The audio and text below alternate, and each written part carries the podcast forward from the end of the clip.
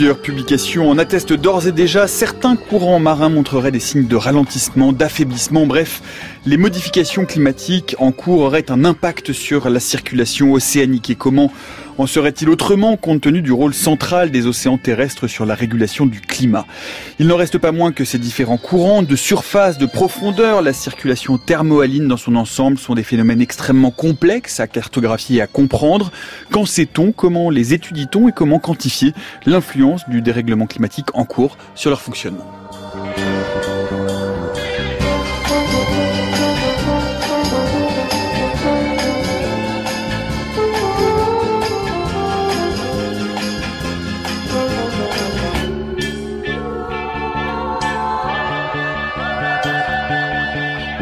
Marin, accident de circulation, c'est la question fluctuante qui va nous occuper dans l'heure qui vient. Bienvenue dans la méthode scientifique. Et pour essayer de tout comprendre à ces courants, à leur structure et à la façon dont ils se modifient, nous avons le plaisir de recevoir aujourd'hui Sabrina Speich. Bonjour. Oui, bonjour, enchanté d'être avec vous. Enchanté euh, que vous soyez avec nous. Vous êtes océanographe, physicienne au laboratoire de météorologie euh, dynamique à l'Institut Pierre-Simon Laplace. Bonjour Eric Guilliardi. Bonjour. Merci également d'avoir répondu à notre invitation. Vous êtes océanographe, climatologue, directeur de recherche CNRS au laboratoire d'océanographie et du climat, expérimentation et approche numérique. C'est l'océan et également à l'université de Reading en Grande-Bretagne et à l'institut euh, Pierre-Simon Laplace. Vous pouvez nous suivre comme chaque jour et bien sûr les ondes de France Culture en différé sur franceculture.fr et en podcast via votre application euh, préférée mais comme à chaque fois en parallèle et vous pouvez toujours remonter le fil euh, Twitter de notre émission pour trouver tous les posts qui vont être diffusés au cours de cette heure pour compléter notre conversation. Ça va être intéressant notamment au cours de cette heure pour avoir un certain nombre de cartes et pour visualiser les différents courants marins dont il est question et certains mécanismes justement de circulation euh, euh, océanique euh, que nous allons aborder dans notre conversation. Mais pour commencer, eh bien comme chaque jour, un détour par notre boîte à archives. Aujourd'hui, nous allons remonter jusqu'en 1964. Écoutez, c'est une manipulation qui vise précisément à cartographier les courants marins du golfe de Gascogne en jetant des bouteilles à la mer.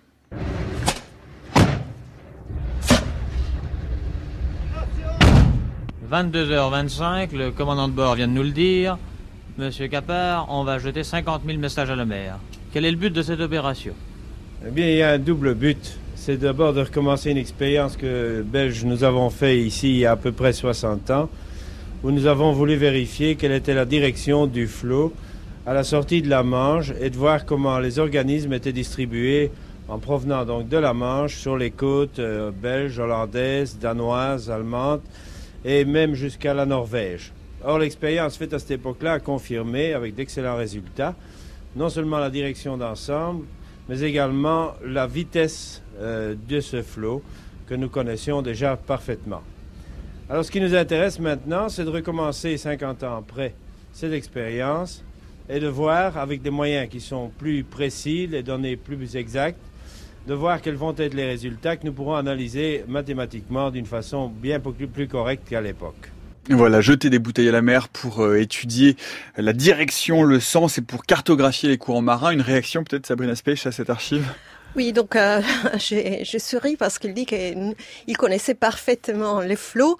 Encore aujourd'hui, on les connaît très mal hein, et peut-être au courant de l'émission, on expliquera pourquoi parce que euh, les flots n'est déjà pas très très linéaire, très simple. C'est les flots océaniques, c'est très très turbulent. Et donc euh, aujourd'hui, on a déjà du mal à, mesurer des, échelles de 20 km. Il y en a encore beaucoup plus petites. Donc à l'époque, euh, ils n'avaient même pas idée de ces échelles. Donc c'est assez impressionnant. Eric Liardi. Oui, c'est vrai qu'on a fait euh, on a une vision qui a beaucoup changé de l'océan depuis les années 50-60, où il y a déjà en fait l'océanographie a vraiment commencé au 19e siècle avec les premières observations, la campagne du, Challenger dans l'Atlantique, hein, qui est restée célèbre, où on avait une vision, on avait ces cartes avec des grandes flèches, qui étaient ces grands courants, et comme vient de le, rappeler euh, Sabrina, en fait maintenant, depuis qu'on a des visions euh, beaucoup plus haute fréquence en temps et en espace, on voit que l'océan c'est un énorme champ de tourbillons. Alors qu'en moyenne longtemps, on arrive, on retrouve ces grands courants, mais jeter quelques bouteilles, elles vont d'abord tourner sur elles-mêmes avant de dessiner un courant. Hmm. On parle de courants marins, il faudrait peut-être plus parler exactement de courant océanique? Est-ce que euh, comment est-ce que quelle est la terminologie exacte pour parler de ces circulations euh, de d'immenses masses d'eau avec des, puissances, des débits qui n'ont rien à voir avec ce qu'on peut imaginer dans de l'eau douce, Sabine Aspect Donc euh, il y a des dénominations qui sont régionales et qui euh, appellent donc des courants qui sont observés et qui sont en général à, à la surface de l'océan parce qu'ils sont plus faciles à observer. Et après il y a des dénominations plus océanographiques euh, quand on, on regarde un bassin entier comme en océan Atlantique ou l'océan global. Donc, euh, ce sont des courants océaniques tous, mais après, il y a, il y a des dénominations géographiques euh, liées à la région. C'est trois, trois échelles, euh, les, vraiment les courants de surface, les courants au sein d'une masse océanique et euh, le courant euh, à l'échelle globale, Eric Guillardi? Alors, oui, si on se place à l'échelle toute petite, on va voir certains courants côtiers ou euh, qui ont des noms, hein, comme, on, vient de le dire. Euh, ensuite, il y a des courants qui vont être plutôt liés à des phénomènes physiques. Par exemple, le vent va entraîner des courants, donc on va parler de courants entraînés par le vent, qui sont essentiellement en surface. On va aussi avoir des courants euh, en profondeur, qui eux vont être liés à d'autres mécanismes. Le vent peut jouer un rôle, mais on va avoir d'autres mécanismes, par exemple de changement de densité quand on parle de la circulation euh, thermohaline, hein, température, salinité, euh, euh, là, on a des, courants qui vont, comme dans l'atmosphère et des masses d'air de différentes densités qui entraînent des vents, eh ben, dans l'océan, on va avoir des masses d'eau qui ont différentes densités qui vont entraîner entre elles des courants. Sabrina Spey, vous disiez que on ne connaît pas encore finalement aussi bien que ça euh, l'ensemble de ces courants océaniques. Aujourd'hui, néanmoins, entre l'observation et la modélisation, on arrive à avoir une carte relativement précise de ce qui se passe à la surface et en profondeur de ces océans ah, du globe. Donc, on connaît un peu mieux la surface euh, grâce à différents satellites et euh, aujourd'hui, on commence à avoir quelques informations un peu plus en profondeur jusqu'à 2000 mètres, surtout à 1000 mètres grâce aux flotteurs Argo. Donc, ce sont des flotteurs, euh, des petits robots qui euh, qui on jette à la mer. Ils ont un GPS, ils ont des capteurs, ils mesurent température, salinité, pression et tous les 10 jours, ils remontent à, à la surface pour donner les profils mesurés, mais ils naviguent à, à 1000 mètres de profondeur. Donc avec leur dérive, on arrive à reconstituer la circulation. Mais ah, sinon, en plus en profondeur, on ajuste les mesures à partir des capteurs qui sont des ADCP, donc Acoustic Doppler et mmh. Current Profilers. Ah, donc à effet Doppler. À effet Doppler, hein, donc signal acoustique effet, effet Doppler, qui on mouille ou bien sur des mouillages fixes qui ne se déplacent pas, donc dans très peu de lieux au monde ou sinon sur des bateaux, mais qui eux aussi, ils passent trois heures en un point et on a très peu de radiales euh, observées par bateau. L'océan, il est opaque. Donc, euh, nous, nous ne connaissons pas très bien par l'observation l'océan et par la modélisation, on connaît des choses, mais c'est, c'est une approximation de la réalité. Donc, euh, ce n'est pas non plus parfait. Un mot sur la modélisation, peut-être Eric. Effectivement, on connaît, on en a parlé euh, à plusieurs reprises dans cette émission, on est sur euh, des milieux, des systèmes extrêmement complexes qui sont soumis à un nombre de facteurs euh, exponentiels, donc qui sont effectivement, comme pour l'atmosphère, très compliqués à modéliser, qui obligent à des structures informatiques qui réduisent, en tout cas qui euh, caricaturent, entre guillemets, un peu ces milieux-là pour pouvoir avoir des tendances. C'est à peu près ça? Alors effectivement, bon, déjà il y a à la fois des choses qu'on connaît depuis longtemps, hein, les équations de la mécanique des fluides pour décrire un fluide en mouvement, que ce soit l'atmosphère ou le sang, sont connues depuis longtemps.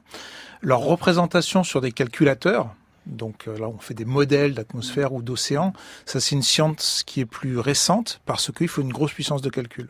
Donc ça c'est des une science qui a vraiment démarré dans les années 50-60 euh, avec les, premiers euh, supercalculateurs. Et ça demande de résoudre, comme vous le disiez à l'instant, sur l'ensemble du globe. Euh, on prend des, on on découpe une grille, on a des mailles en trois dimensions où dans chaque maille on va représenter une température, une salinité et des courants. Et les équations expliquent comment on transfère cette information d'une maille à l'autre. Alors évidemment, plus on va avoir de détails, plus on a de mailles, plus ça fait de calcul, plus il faut un, un, un, gros calculateur. Plus les mailles sont fines, voilà. plus c'est Alors ça, c'est un premier défi de la modélisation. Euh, L'autre défi, c'est de savoir comment on représente les phénomènes de petite échelle. Comme on le disait à l'instant, le, le science c'est un champ de tourbillon. Il faut représenter le mélange turbulent. Et ça, euh, si on est riche, un gros ordinateur, on va avoir une maille aller de 10 km, mais la turbulence, elle se passe encore à des échelles plus fines. Donc il faut représenter, paramétrer ces effets moyens. Et ça, souvent même, on n'a pas forcément toutes les données de l'océan réel. comment marche la diffusion dans l'océan réel? Ça, c'est aussi des campagnes en mer et des expériences de ces dernières dizaines d'années qui nous ont permis de mesurer ces coefficients euh, pour, pour pouvoir les mettre dans les modèles. Donc on a de nombreuses incertitudes par rapport à ces phénomènes, mais aussi de nombreuses incertitudes sur un élément qui est essentiel pour l'océan, c'est le forçage. Aujourd'hui, c'est-à-dire l'océan et l'atmosphère sont liés l'un à l'autre par, parce que c'est l'atmosphère qui force avec les vents les, les courants des surfaces, qui enlève de la chaleur, qui enlève de l'eau douce parce que les sels restent en mer, mais même il y a la glace des mers qui joue un rôle et tous ces deux euh, composantes sont, on, les force par euh, des modèles qui ne sont pas euh, la réalité, parce que là aussi, l'atmosphère, elle est pour deux tiers de la surface terrestre sous l'océan, donc on n'a pas autant de données de l'atmosphère non plus. Et ce qui m'amène à ce dernier point de cette petite, de ce petit propos introductif, c'est qu'effectivement, en termes de climatologie, on pense beaucoup, on pense souvent quand on parle de de l'étude du climat à l'étude justement des courants atmosphériques aériens, etc. Or, l'océan est peut-être le premier facteur d'influence du climat euh, de la planète, Sabrina Spaich. Oui, donc euh, l'océan, c'est lui qui euh, transforme l'essentiel de l'énergie solaire qui arrive sur Terre en ce qu'on appelle chaleur, donc une énergie qu'on voit pas, une énergie infrarouge qui, elle, donne l'énergie à, l'atmosphère. Il donne aussi l'eau. C'est les grands récipients qui donnent l'eau euh, qui ensuite précipite sur les continents. Et donc tous ces échanges se font grâce à l'océan et c'est euh, euh, l'océan qui règle déjà les climats tels qu'il est. Et en plus, il a un rôle fondamental dans, les changements actuels. On va en, reparler, Eric Guillardier, oui, sur le, lien essentiel, consubstantiel de l'océan avec, euh, avec le, le, climat terrestre. En fait, le climat, ce qui, euh, la base du climat, c'est qu'on a un apport d'énergie supérieur dans les tropiques que dans les moyennes latitudes. Et ce sont nos deux enveloppes fluides, que sont l'atmosphère et l'océan, qui régulent cette différence. C'est-à-dire que l'océan et l'atmosphère vont transporter cet excès d'énergie des tropiques vers vers les plus hautes latitudes. Alors ils le font très différemment, avec des constantes très différentes. Si vous voulez, dans le couple océan-atmosphère, qui est vraiment la base des variations du climat, hein, dont on reparlera tout à l'heure, l'océan, ça va être le partenaire lent, qui a une inertie phénoménale, alors que l'atmosphère, lui, c'est plutôt le partenaire nerveux. Euh, voilà. Mais les, les, deux fonctionnent ensemble et échangent, hein, comme le rappelait, euh, Sabrina à l'instant, euh, échangent des quantités de, de moments, de chaleur, euh, euh, d'eau douce. Mais ils sont quand même très différents, même s'ils fonctionnent ensemble. Et on va voir que la notion d'inertie est très très importante quand on parle d'océanographie et de climatologie. Oui, Sabrina Oui, justement, je, je, voulais répondre sur cela. Si on pense au Gulf Stream, que c'est un courant que tout le monde connaît, donc on, les atmosphériciens aujourd'hui encore, ils pensent que c'est l'atmosphère qui transfère l'essentiel des chaleurs vers les régions polaires pour amoindrir cette différence énergétique, mais en vérité, c'est l'océan qui lentement transfère de la chaleur tout au long de son parcours à, l'atmosphère, parce que l'atmosphère n'a pas de mémoire. Elle, elle prend cette énergie et la dissipe très rapidement.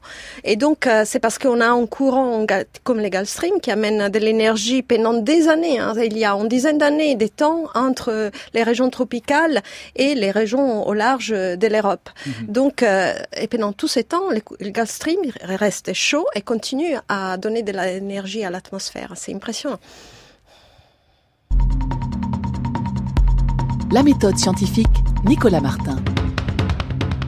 À 16h15 sur France Culture, nous parlons donc des courants océaniques, de leur fonctionnement et du lien euh, qu'ils ont évidemment avec euh, le climat et ou du lien des échanges qu'il peut y avoir entre le dérèglement climatique en cours et euh, la structure de ces courants océaniques. Nous en parlons avec Sabrina Speich et Eric Guilliardi. Peut-être pour commencer, raconter un peu, décrire, Eric Guilliardi, à quoi ressemble parce qu'ils ont une structure que l'on retrouve un peu parallèle entre l'hémisphère nord et l'hémisphère sud. Alors avec euh, pour ce qui est des courants, des grands courants, des grands, des cinq gyres de surface, tout ça est déterminé par les vents, par l'échange entre les vents et la surface des océans, par la force de Coriolis, c'est-à-dire par le mouvement de la Terre. Est-ce que vous pouvez nous faire un petit panorama de la façon dont ça se passe?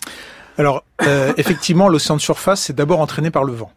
Donc euh, le vent sur la planète, on a d'abord des alizés dans les tropiques qui soufflent euh, d'est en ouest, donc vers l'ouest, et aux moyennes latitudes, c'est dans l'autre sens, c'est des vents d'ouest, c'est-à-dire qui soufflent d'ouest vers l'est. Hein.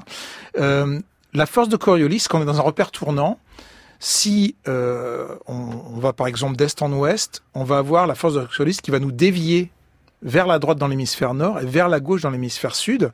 Donc si vous prenez par exemple l'Atlantique nord, le sud vers l'équateur de l'Atlantique nord, on va avoir des vents d'ouest, des vents d'est qui vont vers l'ouest et donc qui vont dévier vers la droite. Donc ça va commencer à donner le Gulf Stream qui vient de la côte et les vents d'ouest vont aux moyennes latitudes vont emmener ce Gulf Stream vers l'est et refermer. Donc ça, ça fait une boucle, une gire, comme on dit. Effectivement, les cinq gires, puisqu'il n'y a pas d'Atlantique Nord, hein, il y a Pacifique Nord, Pacifique Sud, Atlantique Nord, Atlantique Sud et l'Indien Sud, sont euh, entraînés par les vents. Donc ça, c'est vraiment la première circulation. Nord, hein. Vous avez dit, il n'y a pas d'Atlantique Nord, il n'y a pas d'Indien Nord, il y a juste ah, pardon, oui, pardon, pardon. oui, il n'y a pas d'Indien Nord. Il y a bien l'Atlantique Nord. C'est juste que le Gulf Stream, c'est juste là, c'est le large de nos côtes. Donc il y en a cinq et pas six parce que il n'y a, pas, d'Indien Nord. Alors, euh, donc ça, c'est pour les, les cinq gires. Maintenant, il y a une région du globe qui est très spéciale, mm. où il n'y a pas de barrière nord-sud de continent. C'est l'océan austral. On, on, vous, on, vous, met, euh, je le précise, hein, on vient de vous mettre le, une image que vous puissiez visualiser sur le fil Twitter avec justement ces grands courants de surface, ces cinq grandes gires qui permettent de visualiser effectivement. Donc le courant austral.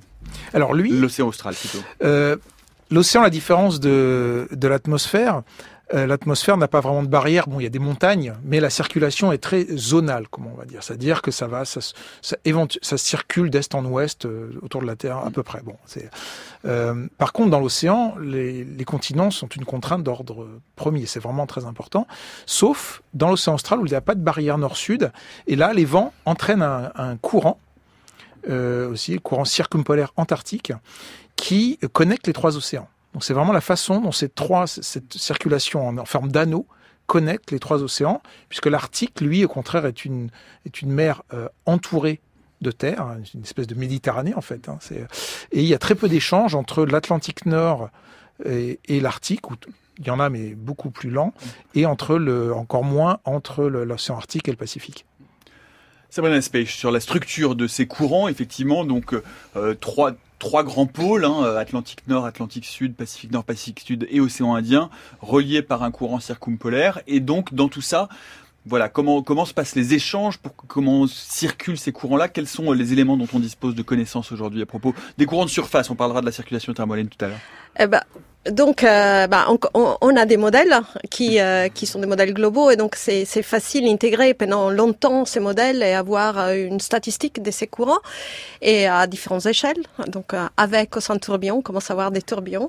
Et au, niveau des observations, donc il y a eu, il y a eu, il y a entre les années 90 et, et 2000 une, une un euh, projet international hein, qui s'est développé pour chercher d'avoir euh, des mesures un peu euh, homogènes dans tout l'océan, donc des sections un peu saucissonnées. Et là, l'activité internationale a commencé à se coordonner. Et depuis cette époque-là, on a, on a déjà eu une image une fois de tout l'océan global, donc y compris l'océan austral, parce que l'hémisphère sud, il est très peu, il était très très peu échantillonné, et ça jusqu'à les années 2000. Donc on a eu une fois des, des sections et ensuite, à partir de ces grands projets qui s'appelaient WOS, donc World Ocean Circulation Experiment, euh, on a commencé à, mettre à la mer des flotteurs, euh, les flotteurs Argo. Et cette coordination, elle est vraiment faite euh, de manière très ouverte. Les données sont téléchargeables tout de suite à, partir des bases données globales, dont une est en France. Et, et on travaille tous ensemble pour chercher d'une part de calibrer et valider ces données parce qu'il faut que les données soient vraiment euh, utilisables scientifiquement. Donc les capteurs dérivent, la position des fois n'est pas très précise, il y a des erreurs. Et, euh, et aujourd'hui, donc à partir de, de ces radiales qu'on continue à, à, chercher des répétés, mais ça coûte beaucoup d'argent. Il faut savoir qu'un jour des bateaux coûte 30 à 35 000 euros par jour. Et, donc pour aller par exemple du Cap jusqu'à l'Antarctique, on met euh, environ un mois. Donc euh, ça coûte très cher. Et, euh, et donc les flotteurs aujourd'hui ils vont jusqu'à 2000 mètres. On cherche de les développer d'une part pour qu'ils mesurent autre chose que juste la physique, donc température, salinité, mais aussi chlorophylle, oxygène, etc. Et on cherche aussi de les faire aller plus profonds, mais sont des défis euh, technologiques très importants parce que la mesure, il faut qu'elle reste précise et que euh, l'outil ne dépense pas trop d'énergie pour durer un, certain nombre d'années. Et, donc, euh, on, cherche de développer pour avoir plus de connaissances, mais les connaissances restent encore assez faibles. Et peut-être l'océan qui est, qui est le mieux mesuré, historiquement, c'était l'Atlantique Nord. Ça continue à, à l'être mais on, même si on progresse euh, aussi dans les restes du globe. Hmm. Quelles sont, quelles sont les, les, les forces à l'œuvre sur ces courants? Est-ce qu'ils fonctionnent? Est-ce qu'ils sont structurés de la même façon? Vous avez dit que effectivement, donc il y a euh, l'influence des vents, de la force de Coriolis, mais il y a également évidemment la confrontation avec les masses continentales. Euh, ce sont plutôt des eaux de surface qui vont aller en profondeur, ce sont des eaux qui restent en surface. Est-ce qu'on connaît un peu la structure des mouvements de ces courants de dérive qui sont l'autre nom des courants de surface, Eric Gliardi Alors, on les connaît bien depuis les, les travaux en fait de, de Ekman Hein, un chercheur euh, donc en 1905 qui a établi cette la théorie d'Ekman, qui est vraiment la base de la description euh, de l'impact du vent sur l'océan. Voilà, la, spirale descendante. La fameuse spirale d'Ekman. Hein. Mm. Donc on va avoir cette déviation avec un certain angle en surface, qui elle-même va donner une déviation à la couche d'en dessous, etc. C'est pour ça que le, le, transport intégré sur ce qu'on appelle la couche d'Ekman, qui va faire jusqu'à 100-200 mm. mètres de profondeur suivant les endroits, parfois un peu plus, parfois un peu moins, euh, va être perpendiculaire à la direction du vent. Hein, donc on a ce, transport d'Ekman. Donc si vous avez une gire avec des, courants et des vents qui tournent, dans l'hémisphère nord, euh, cette gire, elle va tourner dans le sens donc des aiguilles d'une montre. Donc vous allez construire, en fait, vous allez augmenter le, vous allez amener de l'eau à l'intérieur de cette gire, vous allez faire monter le niveau de la mer. Euh, et inversement, d'autres endroits, au contraire, où on va avoir l'eau qui va, par exemple, s'écarter d'une côte, le niveau de la mer là va baisser. Alors quand on passe de baisser, c'est quelques centimètres, hein, 10, 20, 10 centimètres, 5 centimètres, c'est pas beaucoup, mais on arrive à le mesurer maintenant. Et donc ça aussi, c'est une, des révolutions de l'océanographie, c'est l'observation par satellite où en fait depuis le début des années 90, on a des altimètres sur des satellites qui, euh, tenez-vous bien, mesurent la hauteur de la mer au centimètre près. C'est-à-dire qu'on a une vision global de l'océan pendant 10 jours et avec les creux des bosses. Et avec ces creux des bosses, et ce que je viens de, de vous décrire, on peut reconstruire les courants de surface qui se promènent entre ces creux et ces bosses. Ces courants de surface, oui, euh, Sabrina Space, c'est effectivement, ils sont bien connus. On va vous mettre un, diagramme euh, de la spirale d'Ekman qui explique justement ce que vient, ce phénomène que vient d'expliquer euh, Eric Guillardi. Oui, je voulais ajouter que c'est cet effet donc d'Ekman, c'est quelque chose de très important aussi pour pour les écosystèmes marins et notamment la pêche, parce que il y a quatre régions au monde, par exemple, où les alizés sont plutôt alignés le long de la côte et euh, souffle de manière que la force de Coriolis éloigne l'eau vers les larges. Et, et donc, euh, comme dans c'est un fluide, on ne trouve pas des trous, il faut que de l'eau vienne des subsurfaces. Et cette eau, elle est un peu plus froide, donc on, les, on la voit sur les images satellites, mais surtout, elle amène des éléments nutritifs, des engrais qui permettent à la chaîne euh, alimentaire, euh, donc trophique, de se développer et à continuer à avoir des écosystèmes riches sur toute la chaîne trophique et donc des pêches assez abondantes.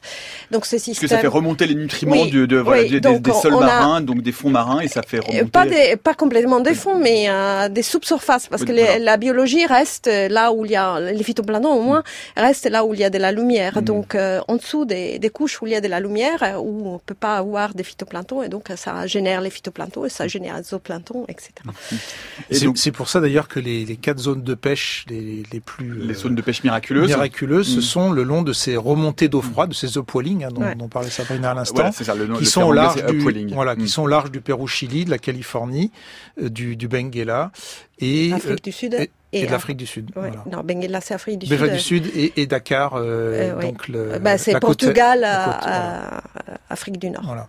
Donc les côtes est de Et après, il peut y avoir aussi euh, les courants, là où les courants sont très intenses, comme les Gulf Stream ou des analogues ailleurs qui, qui font une espèce de cisaillement. Et cette cisaillement a fait créer aussi mécaniquement des upwellings. Donc en général, après upwelling, c'est donc ce sont, ce sont ces remontées voilà, d'eau froide euh, riche. Et riche. voilà. Euh, donc ça, ça, ça, ce sont pour pour les courants de surface. Euh, un mot maintenant sur ce qu'on appelle donc voilà, on vient de vous mettre justement les les, euh, les schémas upwelling et downwelling puisqu'il y a un phénomène inverse qui fait passer les eaux chaudes de surface vers le fond et donc qui sont les principaux mécanismes hein, de ces de ces courants de dérive qui sont les courants de surface. Tout à fait. Voilà. On va parler des autres, de cet autre courant, de ce qu'on appelle de ce tapis roulant océanique, qu'on appelle la circulation thermohaline. Euh, Sabrina Spech, c'est un autre courant euh, qu'on connaît tout de même relativement bien. On en connaît plutôt bien les mécanismes. Alors c'est une étude plus complexe, mais on sait aujourd'hui à peu près comment ça tourne ce courant euh, thermohalin. Alors, bah, on sait, on sait plus On ou moins. sait, plus ou moins.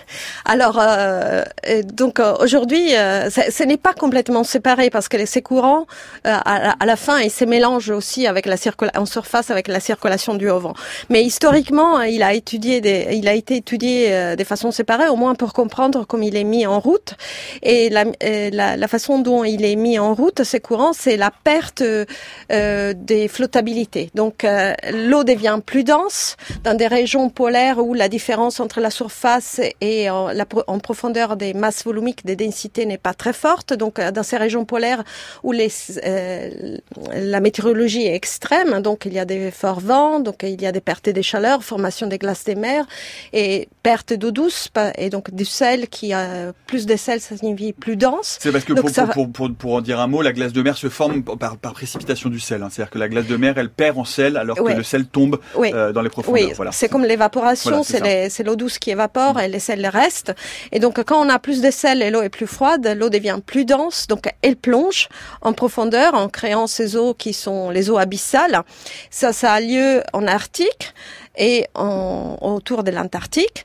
Et ces eaux euh, sont les deux dans les deux hémisphères, ils ont une densité un peu différente, donc commencent à, à vouloir euh, se rencontrer. Donc euh, c'est la, la force des gradients des densités. Et, euh, et donc ils, ils s'écoulent, mais ils doivent s'écouler selon dans un système euh, qui tourne. Donc il y a en effet de la rotation terrestre. Donc euh, par exemple, les courants qui se forment en Arctique s'écoulent par des seuils. Donc il faut qu'ils se mélangent un peu avec l'eau environnante parce que c'est comme une cascade. Donc euh, les seuils plus profonds, il fait 700 mètres. Donc euh, l'eau qui est très dense sortant de l'Arctique par les passages nordiques, il, il, il tombe comme une cascade et se mélange avec un peu l'eau environnante. Après, il y a encore euh, une convection qui peut avoir lieu en mer des Labradors. Mhm. Ensuite, s'écoule vers le sud, le long du continent américain. Ce Et sont donc, les trois- ce sont les deux puits de l'hémisphère nord. Il y a trois puits euh, de ce, de ce courant thermohalin, les deux que vous venez de décrire, et un dans la mer de... Non, Euh, il y en a plusieurs euh, autour de l'Antarctique. Il y a la mer des Voilà, la il y a la mer des Ross, et après on pense qu'il y a autour, euh, parce qu'il il est vraiment pas observé, et les modèles ils ont un peu du mal à voir à ces échelles et ces, ces processus de convection. Donc il y a probablement autour de l'Antarctique, là où il y a des trous dans la glace des mers, donc l'océan est en continuel contact avec l'atmosphère, des formations d'eau des fonds. Mais on sait à peu près combien on informe par d'autres traceurs qu'on mesure euh, au fond de la mer. Eric Guillardi sur euh, cette circulation euh, thermohaline, sur ce, on, on- appelle ça un tapis roulant hein, parce que c'est un fonctionnement beaucoup plus lent. On dit qu'il faut, alors j'ai lu, euh, je parle sous votre contrôle, qu'il faut entre 1500 et 1600 ans pour euh, une molécule d'eau putative pour faire le tour de cette circulation, de ce tapis roulant océanique qui monte, qui remonte en surface et puis qui replonge, comme vient d'expliquer euh, Sabine Espèche, quand euh, justement elle s'appauvrit en, en densité. Alors effectivement, donc ces, ces différences de densité entre deux régions de l'océan génèrent des courants, mais qui sont très lents. Euh, c'est des courants qui avancent 1 cm par seconde. Donc vous imaginez faire le tour de la planète 1 cm par seconde, on arrive à, à ces échelles de temps dont vous parliez à l'instant, hein, de plusieurs milliers d'années, euh, voire même il y a des régions de l'océan qui restent loin de l'atmosphère, au-delà. Hein. c'est d'ailleurs c'est encore une c'est encore un domaine de recherche euh, pour nous puisque l'océan profond on connaît très mal pour les raisons qu'on a indiquées. Euh, du coup, on a du mal à le représenter dans nos modèles. Il y a encore beaucoup de- d'incertitudes. Et euh, l'année dernière, par exemple, un, un chercheur de notre de notre institut a proposé un nouveau paradigme du fonctionnement de l'océan profond, qui est en train de révolutionner la vision euh, qu'on a, Et Donc qui consiste en quoi? qui consistait en dire que le mélange, en fait, est lié, le- ce, ce mélange turbulent, hein, puisque ces masses d'eau qui ont des caractéristiques différentes, qui se rencontrent de température, salinité, hein, créées dans le nord, dans le sud, elles se rencontrent au fond. Comment est-ce qu'elles se mélangent? Il y a plusieurs hypothèses.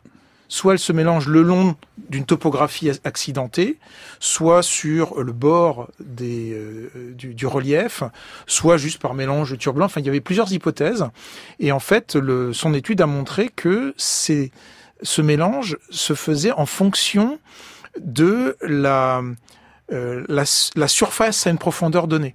Ce qui était totalement, en fait, qui donne une contrainte extrêmement forte de la bathymétrie sur le mélange qu'on n'avait pas euh, imaginé ju- jusqu'à présent. On, fait encore des découvertes aujourd'hui sur euh, sur le fonctionnement de, de cet océan profond qu'on connaît très mal.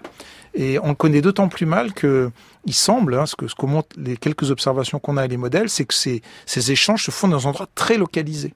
C'est-à-dire pour l'essentiel de l'océan intérieur, il se passe pas grand-chose. Et le long des dorsales, ou euh, le, long des talus continentaux, ou des endroits où le, le fond est très accidenté, là, tout, tout se passe là. Donc il faut être là pour le voir et l'observer. Et alors du coup sur, sur cette circulation euh, euh thermohaline, cette circulation profonde, euh, elle a un rôle donc euh, bon, aussi un rôle pour les écosystèmes, un rôle de brassage euh, au très long cours. Est-ce qu'elle a un rôle que l'on que l'on détermine aujourd'hui, que l'on peut définir vis-à-vis -vis du climat? Ah bah il a un rôle absolument essentiel. Et d'ailleurs pendant très longtemps, on s'est demandé comment est-ce que donc quand on part, euh, quand on part voir les, climats du passé, hein, sur disons le dernier million d'années, dans les carottes de glace en Antarctique, on voit des variations de dioxyde de carbone dans l'air et des variations de température. Et en fait, pour comprendre le lien entre les deux et parfois des, déphasages entre les deux, euh, on ne peut l'expliquer que par euh, ce phénomène de réservoir de l'océan profond qui va pouvoir garder de la chaleur ou du carbone loin de l'atmosphère pendant des milliers d'années. Donc ce rôle euh, de l'océan profond est fondamental sur le fonctionnement euh, par exemple, le passage d'une glaciaire interglaciaire, le fait que ça se passe plus ou moins vite ou avec plus ou moins d'accidents, euh, le rôle, le, rôle de l'océan est, est, fondamental. Donc l'océan, c'est certes le gardien des équilibres un peu climatiques. Hein. On sait bien qu'un climat près de l'océan, il va être plus doux, il va moins varier entre l'été et l'hiver. Donc il y a une inertie, mais c'est aussi un acteur des variations lentes euh, du climat. Donc une là, double inertie, une inertie à court terme, une inertie à très long terme. Donc, alors, à l'air géologique. Voilà, alors on parlait de, de bah, l'air logique, non, là ça fait quand même un, peu, loin. un peu trop loin. Mais... Non, non. Par exemple, par contre, l'air de passer d'une glaciaire à interglaciaire, là, il va jouer un rôle important de mm. réservoir, mais aussi à des échelles de temps plus proches de nous, qui va être la saison, on en parle à l'instant, mais aussi la décennie et le siècle, ou la dizaine, des dizaines d'années, et donc le changement climatique en cours. Ça va, bah, donc, euh, pendant longtemps, et d'ailleurs c'est pour cela que beaucoup des recherches sont concentrées en Atlantique Nord, et on a parlé du, du Gulf Stream si ça, qui s'arrête ou il s'arrête pas. Bon, déjà le Gulf Stream ne s'arrêtera jamais parce qu'il est forcé par les vents, mais la dérive nord-atlantique qui est la branche du Gulf Stream qui part vers l'Arctique, elle, elle pourrait être moins importante. Et donc on a toujours eu peur qu'un arrêt de cette, de cette branche puisse nous faire passer en air glaciaire. Cela dit, euh, bon, mis à part qu'on n'en voit pas encore les débuts vraiment, euh, dans les données, on voit pas une, une diminution de cette euh, courant, mais en plus, euh, ça, ça serait bien parce que ça réfléchirait un peu l'Arctique en ce moment, qui est un peu chaud. ah oui, ça c'est peut-être aller un peu vite en besogne. Oui, Eric Guillardier. Alors oui, c'est vrai qu'il y a beaucoup de confusion dans l'esprit du public sur cette histoire de Golfsking va s'arrêter. Alors donc on, va, on, va, on va reparler un peu justement de ça et des études autour de voilà. on, va, on, va, on va redire un mot justement des, des, des modifications du climat et de liens justement avec les courants de dérive et les courants profonds. On va en reparler dans un instant, juste après ça.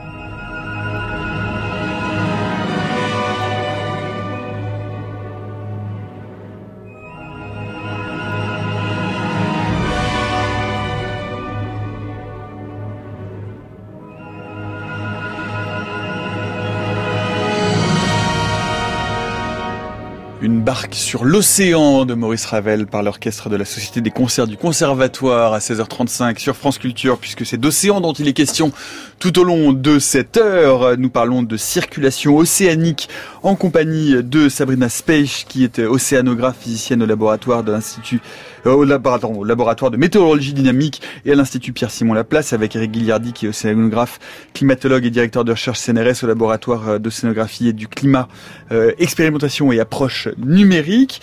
Alors euh, nous avons parlé des différents types hein, de circulation océanique, les courants de surface, la circulation profonde. On va parler maintenant eh bien de de eh bien de la façon dont on peut mesurer ces climats. On l'a dit, hein, il y a des climats que l'on commence à mesurer grâce à de nouvelles de nouveaux types d'outils, de nouveaux types d'instrumentation.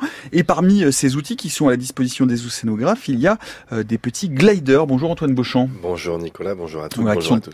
Des sortes de drones maritimes auxquels vous êtes allé vous intéresser. Oui, c'est Pierre Testor qui est océanographe physicien au laboratoire L'Océan à Sorbonne Université qui m'a présenté ces gliders.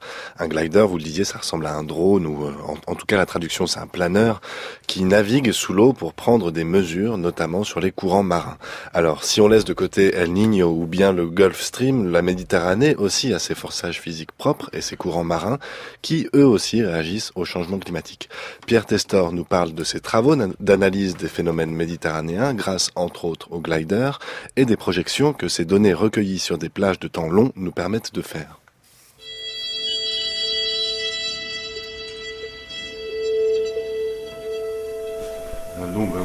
C'est typiquement les gliders dont vous avez entendu parler. ça vous donne un peu la taille de la plateforme. Donc ça, c'est un petit sous-marin euh, ben, jaune qui fait à peu près 2 mètres de long, 20 cm de diamètre. Il n'a pas d'hélice, on peut remarquer. Donc en fait, c'est un système de ballast qui lui permet de monter, descendre entre la surface et puis typiquement 1000 mètres de fond. Et avec les ailes, il va transférer ce mouvement vertical au mouvement horizontal, avec le petit gouvernail aussi. Un glider, on rappelle, si on traduit, c'est un planeur. c'est un planeur sous-marin, voilà, c'est ça. Comment un, un, glider est mis à l'eau? Quelle est sa trajectoire? Et puis finalement, comment il est guidé Comment il évolue dans l'eau? Alors, bon, on le met à l'eau de manière très simple. Hein. Euh, souvent, on a besoin juste d'un zodiac, un petit petite embarcation. On le met en, à l'eau en milieu côtier. Après, il va être dirigé par satellite à chaque fois qu'il va en surface. Il, a, il peut se connecter euh, au système de téléphone Iridium avec lequel, donc, ce lien bidirectionnel, on arrive à avoir les données en temps réel, quasi réel, à chaque fois qu'il revient en surface, et à lui envoyer des nouvelles commandes de cap, d'instructions de plongée, etc. Quel type de données il transmet justement vers la surface? Bah, Les courants océaniques, euh, les variables physiques telles que la, bah, la température, la salinité, mais aussi euh, des capteurs, euh, ils, ont, ils, sont équipés de capteurs biogéochimiques, comme la concentration d'oxygène, le pH, les nutriments, et encore biologiques, c'est-à-dire la, concentration chlorophylle, des estimations de zooplancton, voire de prédateurs plus supérieurs. Mais bon, ce sont des instruments petits, hein, qui vont pas très vite. Et euh, on peut pas mettre tous les capteurs en même temps dessus pour l'instant encore. Mais en général, ils ont quand même euh, ce qu'on appelle euh, un caractère biogéochimique. C'est-à-dire qu'ils sont capables de nous renseigner sur des variables qu'on appelle un peu essentielles. Et pourquoi ces instruments sont particulièrement précieux justement pour euh, saisir un petit peu la, le fonctionnement des courants marins alors parce qu'ils sont capables de euh, faire des mesures à haute résolution sur le long terme. Hein, c'est des instruments à basse consommation d'énergie. Donc euh, aujourd'hui, un déploiement de ce type d'engin dure à peu près 4 mois. Hein, c'est routine, ça peut aller jusqu'à un an. Et donc tout le long, il va nous envoyer des, informations à haute résolution sur euh, la, les variations de, dans l'océan. Alors là, pour le coup, moi j'aimerais savoir un petit peu, quand euh, un glider, un, un planeur sous-marin comme ça est mis à l'eau, comment il va être sensible à, au courant marin? Quel est le type de données qu'il va envoyer? Alors, il peut être équipé de capteurs de, de courant. On, appelle, on mesure le courant par, euh, par acoustique, en fait, un effet Doppler. Euh, mais sinon, le glider, lui, en surface, il, est positionné par GPS. Quand il va plonger, par exemple, il va avoir sa dernière position en surface et il va naviguer à l'estime. Et donc, quand il va refaire surface, il aura une position estimée qui va comparer à sa nouvelle position GPS. Et ça, ça va donner, en fait, ça dérive pendant la plongée. C'est une information très importante sur les courants. Typiquement, un glider fait des cartes euh, verticales, on va dire. Hein, le long de sa trajectoire, donc typiquement entre 0 et 1000 mètres, là, vous pouvez voir. Donc là, il y a, le glider est parti de la côte et puis il va vers le large. Et il arrive à cartographier la température sur ce qu'on appelle une section verticale. Mais donc ça, c'est sur la verticale le long d'une trajectoire. Après, quand on combine plusieurs gliders en même temps, donc là, c'était dans le cadre d'un programme, euh, un programme national euh, sur des recherches sur la Méditerranée, le programme Mistral. On a fait une expérience en Méditerranée nord-occidentale qui est le, euh, le lieu du bloom euh, printanier le plus important en Méditerranée. Et donc, Ce qu'on appelle un bloom printanier. C'est une efflorescence phytoplanctonique qui se voit euh, par satellite hein, avec la, la, couleur de l'eau. Et donc, on a voulu comprendre quel était le rôle des forçages physiques sur ce, ce bloom printanier. Et pendant environ un an, on a déployé un nombre très important de, de plateformes de mesure hein, et plusieurs campagnes plein de gliders, des flotteurs profileurs. Euh. Donc typiquement, quand on arrive à avoir plusieurs euh, points de mesure en même temps, ou sur une fenêtre temporelle réduite, on arrive à faire des cartographies horizontales euh, de ce qui se passe sous la surface, hein, ce qui est inaccessible au satellite. Et donc typiquement, si on a suffisamment de points avec des techniques d'interpolation optimale, euh, on arrive à euh, retracer les variations du milieu. Alors l'enjeu, c'est qu'il faut avoir suffisamment de points pour avoir une description statistique correcte de ce qui se passe. Et c'est ça, c'est là où les gliders, en multipliant le nombre de plateformes capables de faire des mesures de, en profondeur, on arrive à avoir suffisamment de points et à retracer ce qui se passe effectivement sous la surface. Comme vous pouvez voir ici, là, à une échelle saisonnière. En février, il se passe quelque chose de très important en Méditerranée nord-occidentale, c'est-à-dire que le Mistral, la Tramontane, ce sont des, vents froids, secs, forts, et donc ça évapore l'eau de surface, ça la refroidit, elle devient plus dense, elle se mélange avec celle euh, située en dessous, et ça, peut aller jusqu'au fond, à 2500 mètres de fond, ce qu'on appelle la convection profonde. Et euh, juste après cet événement-là, on a le bloom qui se développe Globalement, c'est parce que euh, ce mélange vertical permet de remonter à la surface des nutriments, euh, à la lumière, le développement du phytoplancton. Et puis après, bah, le, phytoplancton euh, n'a plus de nutriments et on revient à la situation normale. Et ça, c'est quelque chose qui, avec le réchauffement climatique et la modification des courants, est amené justement à, à modifier ces phénomènes-là ah oui, oui. Euh, bah, il y a des projections euh, climatiques où euh, ce phénomène-là s'arrêterait purement et simplement. Et donc c'est toute la ventilation des eaux profondes qui serait arrêtée, avec une situation qui pourrait être bloquée dans une situation où les eaux de surface seraient trop légères pour pouvoir se mélanger avec celles qui sont en dessous. Et quelles conséquences sur les écosystèmes marins de cette région de la Méditerranée ça pourrait avoir? Bah, Très grave, hein, euh, plus d'oxygène. Imaginez bien que tout l'écosystème marin profond en sera euh, clairement impacté. Disons qu'à terme, il y aura quasiment plus d'oxygène concentré dans les eaux profondes, et donc bah, une vie euh, qui sera certainement limitée à des bactéries, et, et c'est tout. Là, on parle de projection à quel horizon temporel? 2100. Voilà. Et donc c'est tout ce cycle-là qu'il faut arriver à décrire finement, euh, à la fois temporellement et spatialement. « 2100, un océan sans poissons, sans vie, avec que des bactéries. C'est votre collègue qui dit ça. C'est euh, un, peu, un peu une vision pessimiste, Eric Guillardi? Bah, c'est clairement une vision où j'espère bien qu'on ne va pas y arriver. Euh... Ça fait partie des théories euh, qui commencent à émerger. Hein. Enfin, je veux dire, il y a des projections en disant, euh, il y, y, a même des projections qui disent 2050 océan sans poisson. Enfin, ça va, ça va, ça va très vite. C'est la, la, la, présence de la vie dans l'océan est quelque chose d'abord qu'on connaît pas tout. Donc, on découvre encore beaucoup de choses. Ensuite, qui n'est pas, euh, son évolution n'est pas due à un simple, un facteur unique. Aujourd'hui, dans l'évolution des populations de poissons, on ne sait pas ce qui est lié à des variations euh, naturelles encore, même si on commence à pouvoir les décrire. Alors si on manque d'observation, on ne sait pas ce qu'il y a à la surpêche, et on, sait, on a beaucoup de mal à savoir ce qu'il y a au réchauffement climatique. On a des mécanismes pour chaque, mais pour faire la part des choses, on manque terriblement de, de recul. Alors dans l'Atlantique peut-être plus que dans certaines régions, mais dans l'océan austral où on a très peu de, de, données, où il y a des grosses réserves de, de poissons, c'est aujourd'hui c'est vraiment à l'état de, de recherche.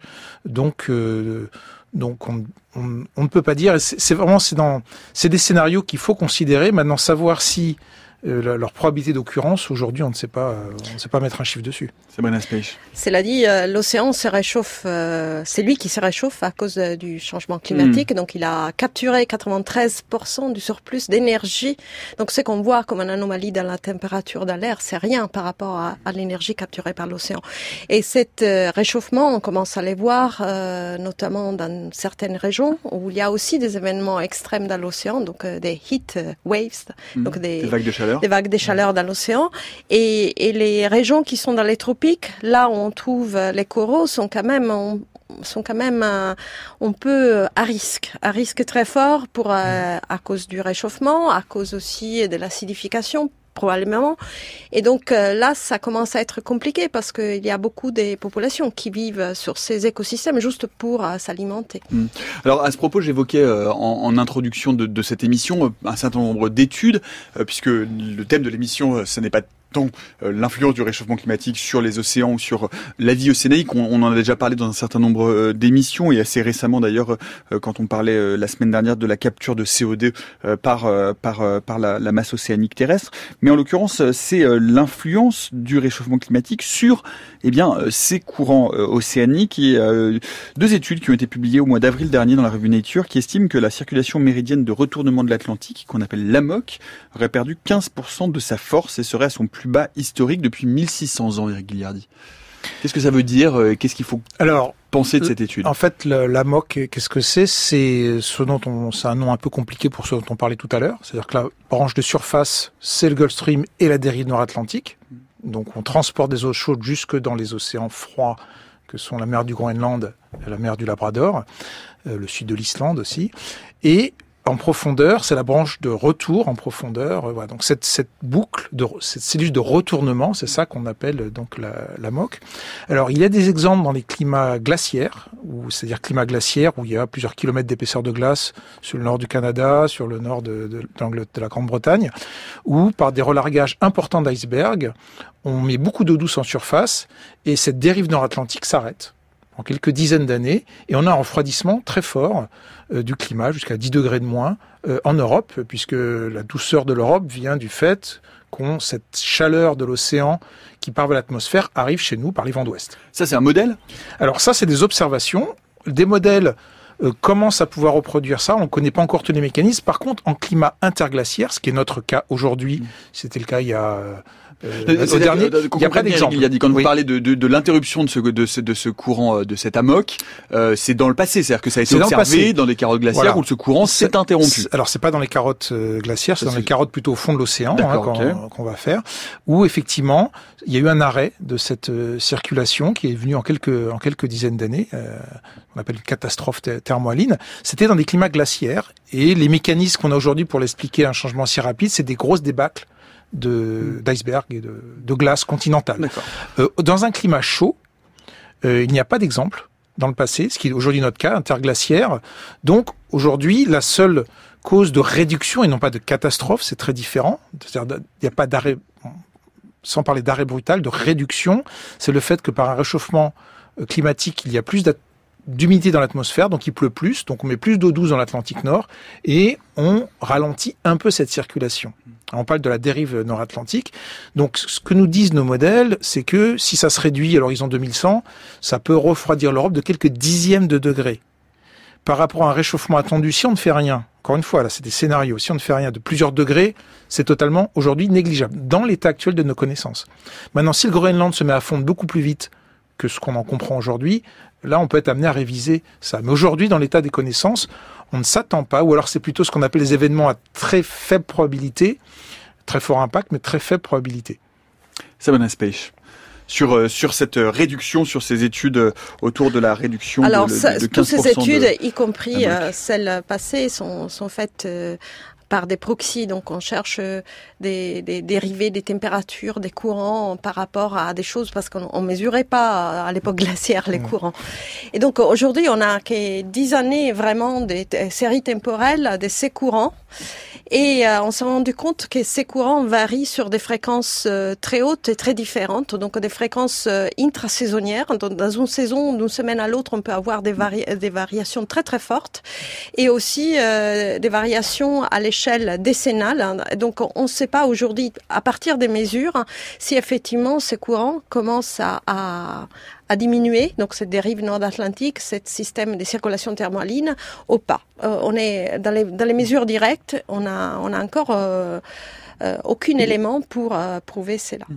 Alors, oui. Et, alors, donc, le dernier élément de, de, de l'enquête scientifique, c'est les modèles. Et aujourd'hui, les modèles, on, on, on en parle à l'instant, ont encore trop d'incertitudes pour savoir si ces observations, cette diminution moyenne qu'on qu'on obtient, est-ce qu'elle, est-ce que son ampleur est correcte, puisque les mécanismes de base de fonctionnement de l'océan euh, ne sont pas encore suffisamment contraints par les observations pour savoir si les modèles sont fiables pour faire des prévisions euh, à ces échelles de temps-là. Je voulais juste dire euh, que aujourd'hui on, est face à, à un, à un milieu qui qu'on connaît encore très très mal. Et donc euh, aujourd'hui, je lance un appel à notre ministère de la Recherche pour que pour qu'ils se saisissent de la question. Donc euh, euh, la France, d'ailleurs, les chercheurs français sont vraiment en, position internationale très très forte dans l'observation de l'océan, et c'est assez naturel parce que la France possède une ligne d'écoute très importante, des zones continentales en mer très importantes, mais euh, on manque un peu de moyens. Et aujourd'hui, pour aller vers la datation du changement climatique, il faut il faut étudier l'océan parce que l'océan il va il est important. On, l'a dit aussi pour ce qui concerne les échanges océan-atmosphère. Donc pour avoir même euh, une meilleure prévision du temps et des événements extrêmes, il faut coupler les deux milieux. Et pour les coupler, il faut avoir des observations parce qu'il faut faire de l'assimilation pour chercher des pas prévoir ce qui n'arrivera pas. Donc, euh, donc euh, aujourd'hui, euh, ce qu'on peut dire des, des, des observations directes, de nos connaissances, c'est qu'on a beaucoup progressé, mais qu'il reste beaucoup encore à faire. Là, je, vous, parlais de, cette, de, ces, de ces études publiées au mois d'avril dans Nature. Il y a une autre étude qui est issue de, du laboratoire de scénographie physique et spatiale qui a été publiée dans Nature Climate Change, je crois, au mois d'octobre dernier, qui parle là du changement climatique qui les courants marins profonds euh, en Atlantique Nord, qui fait des corrélations entre le niveau de concentration en CO2 océanique et le ralentissement global des courants, euh, notamment euh, de, en, l'occurrence de la circulation thermohaline et de la euh, plongée en, mer du Labrador. Est-ce que ça veut dire qu'aujourd'hui on peut imaginer que ces courants euh, très longs, euh, à l'échelle de dizaines, de centaines, voire de milliers d'années, puissent être euh, impactés, euh, influencés par euh, la réchauffement, euh, par les réchauffements de, de l'atmosphère de surface, donc avec euh, pourtant un grand, un grand différentiel entre l'atmosphère et ses courants profonds. Alors, euh, théoriquement, évidemment, si on change les échanges océan-atmosphère, le réchauffement climatique, on peut s'attendre à ce qu'un jour, ces courants profonds changent. Aujourd'hui, comme on le disait à l'instant, on manque terriblement de recul pour pouvoir détecter et attribuer ces changements. Euh, on peut observer des changements, mais les attribuer à une cause précise qui serait le changement climatique, ça, ça reste extrêmement euh, difficile puisqu'on on- on manque de recul. Les modèles ne peuvent pas tellement nous aider. On avance dans notre compréhension. Voilà, alors corrélation n'est pas causalité, hein, ça il Mhm, faut il faut, s'en méfier. Euh, Il y a des choses qu'on commence à pouvoir dire dans les océans tropicaux ou, d'autres endroits, par exemple sur El Niño. C'est, euh, C'est-à-dire? Alors, donc El Niño, c'est à l'origine, on parle, on parle de courant marin. En fait, El Niño est un courant marin qui était connu des pêcheurs péruviens depuis des siècles, puisque c'est un courant qui arrive au moment de Noël, d'où le nom El Niño, hein, l'enfant Jésus. Et certaines années, ce courant restait toute l'année. Il n'y avait pas ces fameuses remontées d'eau froide dont on parlait tout à l'heure, donc plus de pêche. Donc en allant des registres de pêche péruviens, on voit toutes les années où il y a eu ce courant à rester. En fait, maintenant, on sait que c'est un- une anomalie à l'échelle du Pacifique euh, euh, tropical, hein, donc euh, et qui fait que la circulation euh, océanique atmosphérique est modifiée. C'est une anomalie de la, circulation qui a lieu tous les 3 à 7 ans. Donc c'est un phénomène qui existe depuis euh, très longtemps, hein, depuis qu'il y a cette géométrie du Pacifique, donc ça fait quelques millions d'années au moins. Euh, et aujourd'hui, les études qu'on a avec des modèles nous permettent de suggèrent que les événements lignaux extrêmes, ceux qui sont vraiment forts, arriveraient plus souvent avec le changement climatique. Alors savoir est-ce que ça a déjà commencé ou est-ce que ça commencera dans 20 ans ou dans 30 ans, ça n'est pas capable de le dire. Mais on peut, on comprend les mécanismes par lesquels le changement climatique peut venir modifier. Alors El Niño, c'est des impacts extrêmement importants pour de très nombreuses populations. On a parlé de la pêche, mais en Indonésie, en Australie, c'est des sécheresses Mmh. intenses. En Afrique de l'Est, euh, des inondations, etc. hein. Donc c'est, là il y a un enjeu extrêmement important sur les impacts du changement climatique qui serait en fait euh, modifié par à travers El Niño. Un mot pour euh, conclure, Sabrina Spech, sur euh, cette euh, potentielle modification de, la circulation euh, thermohaline. Eric Guillardi évoquait la fonte des glaciers du Groenland. Euh, pire encore que la fonte des glaciers du Groenland, on parle de la fonte des glaciers de l'Antarctique, hein, qui sont euh, d'un volume autrement plus important aujourd'hui, c'est-à-dire injecter de l'eau douce en masse dans cet océan profond, dont on sait qu'il est extrêmement sensible à la différence de densité et de salinité. Ça pourrait effectivement dérégler toute cette machine très lente? Alors, bon, et il faut dire qu'en Antarctique, on a un continent qui est assis sur un pôle où il fera toujours moins 50. Donc, ce qui, euh, ce qui règle les échanges océan-atmosphère sont les vents catabatiques. Et ces vents catabatiques, même avec un réchauffement climatique, euh, je veux dire, il y aura toujours une nuit polaire, il y aura... Je peux vous le dire en re- revenant dans l'Antarctique Est, l'Antarctique Est est une zone relativement Oui. protégée justement du réchauffement climatique, en grande partie par les phénomènes que vous décrivez. Voilà, donc euh, il y aura probablement des fontes, une fonte euh, qui augmente parce que c'est essentiellement dû à- au rôle de l'océan plus chaud qui euh, qui euh, f- fait fondre euh, la, la partie de la, de la calotte glaciaire qui est dans l'eau. Puis la péninsule, la péninsule d'Antarctique Ouest, qui Voilà. elle est soumise au réchauffement Exactement, climatique. mais euh, je pense que ça va ça veut pas changer complètement ce qu'on connaît aujourd'hui. Eric Guillardi. Oui, c'est encore une fois, c'est un endroit où on, on a très peu de recul, on, on commence à comprendre comment ça fonctionne. Et euh, euh, certes, la fonte des glaciers terrestres, c'est-à-dire à la fois les glaciers dans, nos montagnes euh, tropicaux, euh, mais aussi le Groenland et l'Antarctique, qui sont des endroits qui sont posés sur un socle rocheux, contribuent à la montée du niveau de la mer. La dernière période glaciaire, le niveau de la mer était 120 mètres plus bas. Donc le, niveau de la mer est monté de 120 mètres par, essentiellement par la fonte des, des calottes, sauf celles qui restent aujourd'hui, c'est-à-dire le Groenland et l'Antarctique. Aujourd'hui, on a à peu près monté de quelques dizaines de centimètres le, le niveau de la mer. Euh, on monte de 3,5 mm par an en moyenne. Euh, à la fin du siècle, on, on s'attend à, à la fois par la fonte des glaciers, mais aussi la dilatation de, de l'eau, hein, par- qu'elle devient plus chaude, à une montée qui peut atteindre un mètre en moyenne. Maintenant, lo- localement, ça peut être très différent. Euh, suivant bah, les vents, les fameux vents océaniques qui font monter ou descendre l'océan. Donc là, on a encore euh, beaucoup de, de travail pour comprendre toutes ces influences euh, réciproques, mais c'est ça qui est, qui est passionnant. Et puis, euh, bien, j'en profite pour vous dire que, euh, à ce propos, samedi, euh, ce sera, si vous n'avez rien à faire ou si vous avez d'autres choses à faire, vous pouvez tout annuler pour venir nous rejoindre dans le grand amphithéâtre de la Sorbonne, puisque c'est une journée, le premier forum de France Culture, l'année vue par les savoirs, qui sera précisément consacré à cette question de l'après, c'est-à-dire de dire non plus comment faire pour empêcher le réchauffement climatique, mais de se dire comment faire pour vivre dans le monde d'après. Que se passe-t-il dans un monde à plus de degrés? Et surtout comment la science, qu'est-ce que la science peut nous dire et peut nous indiquer pour cette vie dans ce monde post-dérèglement climatique? C'est dans le grand amphithéâtre de la Sorbonne. Pour le moment, ça a l'air d'être complet, mais peut-être d'autres places vont être ouvertes. Euh, vous, c'est gratuit, vous pouvez vous inscrire. Euh, il y aura évidemment de la philosophie, de l'histoire, euh, des sciences, un grand entretien culturel. Tout ça, c'est sur franceculture.fr ou maison de la radio.fr. Merci beaucoup en tout cas à vous deux d'être venus nous parler des courants océaniques. Merci Sabrina Speix, merci Eric Guillardi. Merci. Merci à toute l'équipe de la méthode scientifique, Eve Etienne, Antoine Beauchamp, Noémie de Saint-Vulfranc, Céline Lozone et Honor Pérez, euh, Olivier Bétard, Bruno Gagnard-Fontani. Il y a la technique dans le prochain euh, épisode de la méthode scientifique, de la méthode scientifique, la méthode technique aussi, pourquoi pas, euh, en cette période de troubles populaires et démocratiques. Et bien demain, nous interrogerons les civic techs et technologies numériques qui ont pour ambition de revitaliser la démocratie directe. On en parle demain à 16h jusqu'à preuve du contraire.